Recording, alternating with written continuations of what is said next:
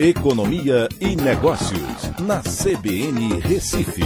Oferecimento Cicred Recife e Seguros Unimed. Soluções em seguros e previdência complementar. Olá, amigos, tudo bem? No podcast de hoje eu vou falar sobre a União Europeia que procurou o Brasil para restabelecer negociações do acordo com o Mercosul. Após um longo período de tratativas paralisadas, representantes da União Europeia procuraram Itamaraty e o Ministério da Economia. Esse é um sinal claro de redesenho das cadeias globais de valor.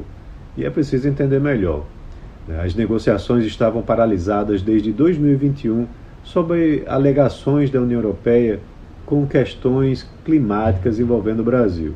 A invasão russa à Ucrânia mostrou que o cenário geopolítico internacional mudou e eles agora entendem que não podem mais contar com somente a Rússia como fornecedor. A verdade é que eles precisam voltar a discutir o acordo entre Mercosul e União Europeia justamente porque precisam de commodities agrícolas, minerais e energéticas. Há um problema de disrupção na cadeia de suprimentos e excessiva dependência da Ásia principalmente da China. Os europeus disseram que estão interessados em ratificar o acordo e os dois lados da mesa discutirão os termos.